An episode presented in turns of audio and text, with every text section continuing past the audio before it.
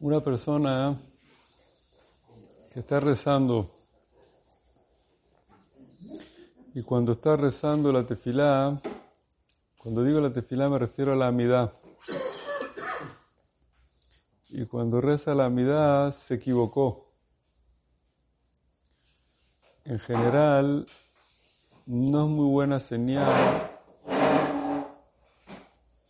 En general, no es muy buena señal cuando alguien se equivoca en la amidad.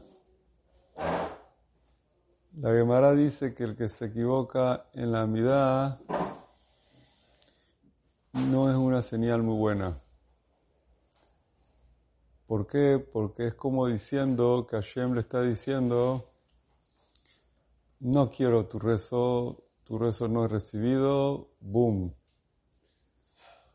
Pero hoy día, de repente, quizás, como la gente no hace tanta, tanta cabaná y también puede ser que se equivocó, se equivocó porque estaba pensando en el último mensaje que le llegó de su celular o que sonó su teléfono en la vida. Yo no sé qué tantas señales puede tener. De repente la señal es que su secretaria le mandó un mensaje o su suegra le llamó. Por eso es difícil en el mundo moderno que vivimos, es difícil medir y evaluar este tipo de señales. Pero si nos vamos a lo que está escrito en los libros, by the book, no es buena señal. Pero por eso es muy importante tratar de no equivocarse en la tefila. Porque hay gente que fijo se equivoca. Roshodes se olvida ya le vos. Tal matar, se olvida esto, se olvida lo otro. Ya se sabe todas las alajot que si se equivoca, ¿cómo se hace?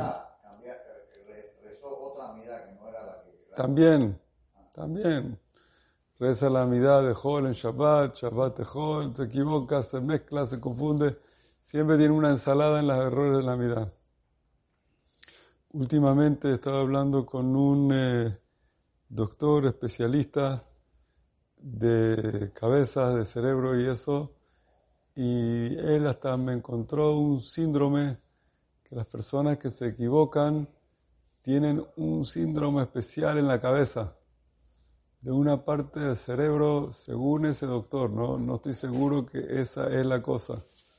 Según ese doctor, me explicó exactamente qué parte en el cerebro causa que la persona se esté olvidando ese tipo de cosas de la amidad. Imagínate tú, que se confunde entre las, eh, entre las cosas.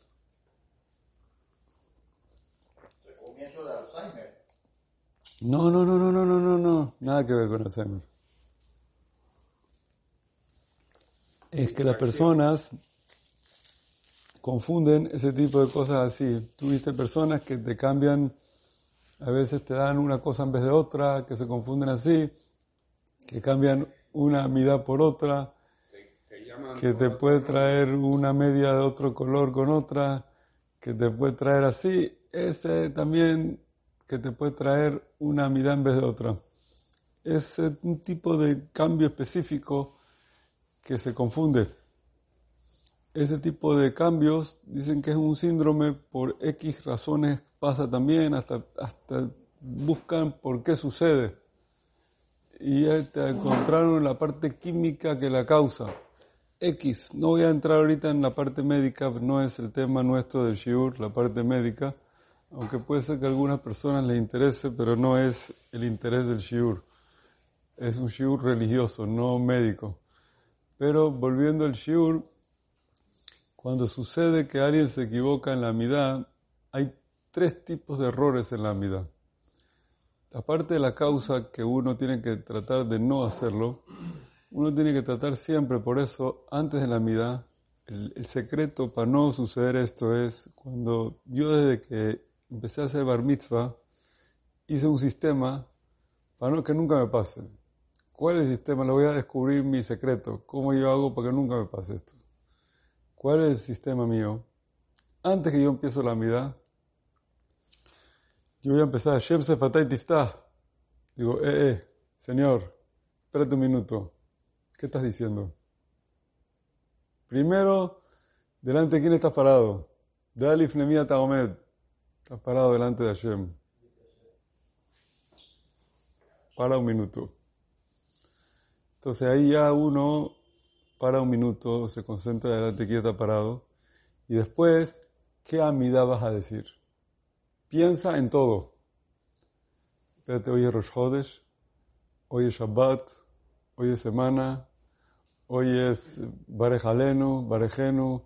¿Qué hay que decir hoy? Empiezo a resetear la máquina, de cero. Aunque sé que hoy es un martes, no importa. Reseteo todo de cero otra vez. ¿Para qué lo hago eso todos los días? Para que nunca me pase un error en la vida. Hoy hay que decir eh, Amelech HaMishpat, Amelech HaKadosh, Zochrenu Lahaim, eh, Alev Yavo, Hola Moed, eh, Rosh Hodesh. ¿Qué es lo que es hoy? Cada día. El que se acostumbra así cada día, ¿qué le va a pasar? No se equivoca. Nunca en la vida. Nunca en la vida. Acabó ese tema. Pero se acostumbra cada día resetear la máquina de cero. No de 99, de cero la reseteas. Entonces ya tienes ese sistema que nunca tú empiezas una amidad así como a ciegas. A lo loco, te tiras al agua, a lo loco a ver a dónde caes. No. Exactamente, no te tiras a ver si hay agua en la piscina o no hay agua en la piscina. No.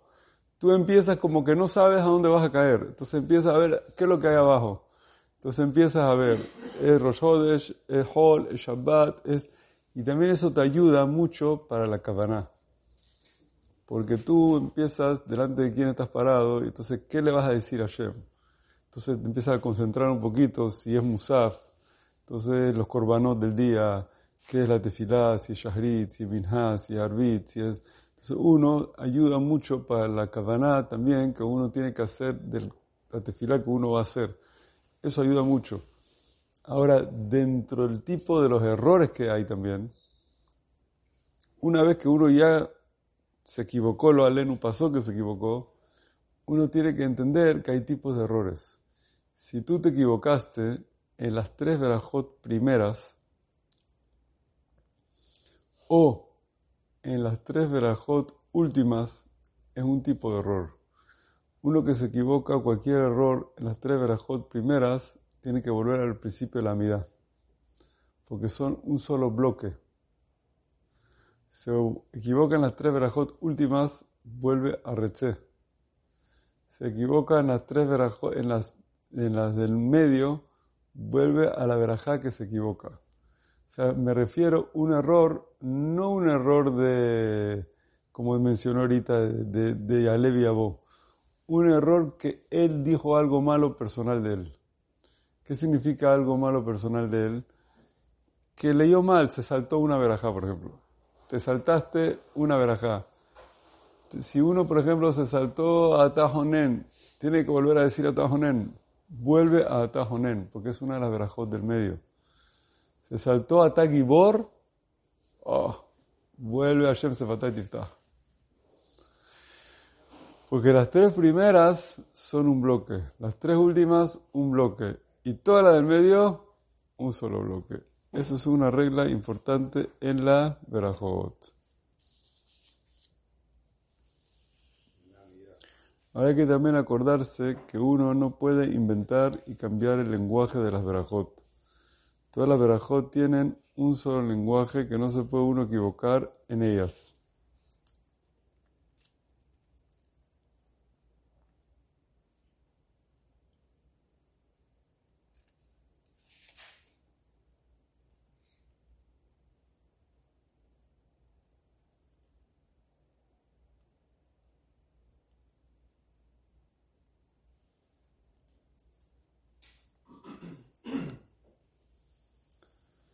Hay muchas reglas de los errores.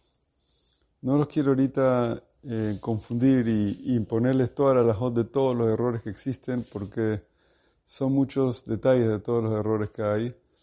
Pero yo les dije ahorita como un, una visión así general de los errores. Otra de las verajot muy importantes que hay es la verajá de Shema Kolenu, como hablamos ahorita de Shema Kolenu. Shema Kolenu es una verajá muy importante porque uno le pide a Shem que escuche todo lo que uno pidió. Entonces uno pidió Parnasá, pidió salud, pidió, pidió, pidió, pidió, pidió, pidió, pidió. Y después vienen como dos verajot que uno le dice a Shem, todo lo que te pedí, escúchalo y acéptalo. Entonces eso, esas dos verajot son como muy, muy, muy importantes, que está uno pidiéndole a Shem que acepte y que reciba con voluntad, con buena aceptación, todo lo que uno está pidiéndole.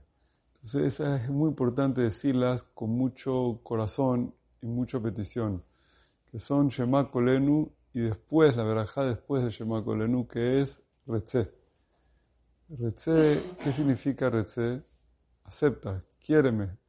Uno está pidiendo, después de pedir tantas cosas, decir Retze cae muy bien en ese momento. Igualmente, después de lo que uno dice dentro de Retze, Veishe Israel utfilatam mehera beahavat kabel beratzon. Esa parte es la más importante de Retze. Esa frase, Veishe Israel. Por eso hay tres explicaciones entre los Rishonim qué significa la palabra Veishe Israel. Pero la idea en general es que Hashem acepte, como dije, lo que uno le está pidiendo a Hashem con cariño, con amor y que reciba su tefilá, Berahamim Urazón.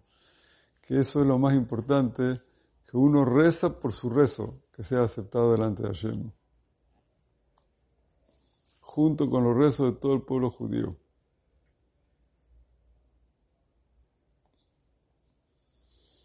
En el Tosafot trae aquí un concepto un poco más profundo de Kabbalah. Dice que Ishe Israel son los fuegos de Israel. ¿Qué se refiere aquí a los fuegos de Israel? Dice que hay un altar en el cielo, que hay un ángel que se llama el ángel Mijael, que está parado ahí sacrificando las almas del pueblo de Israel, puras. Y eso es Ishe Israel, como los hombres judíos. Estamos pidiendo a Hashem que acepte los sacrificios de esas almas. Imagínate tú lo que está hablando aquí. Sacrificios de almas, cosas muy, muy profundas. Otra explicación trae el Bet Yosef también, Ishe Israel, que son corderos de fuego. son conceptos profundos, pero la idea es aterrizando este planeta Tierra, pidiéndole a Hashem que reciba la tefilá que uno pidió con voluntad.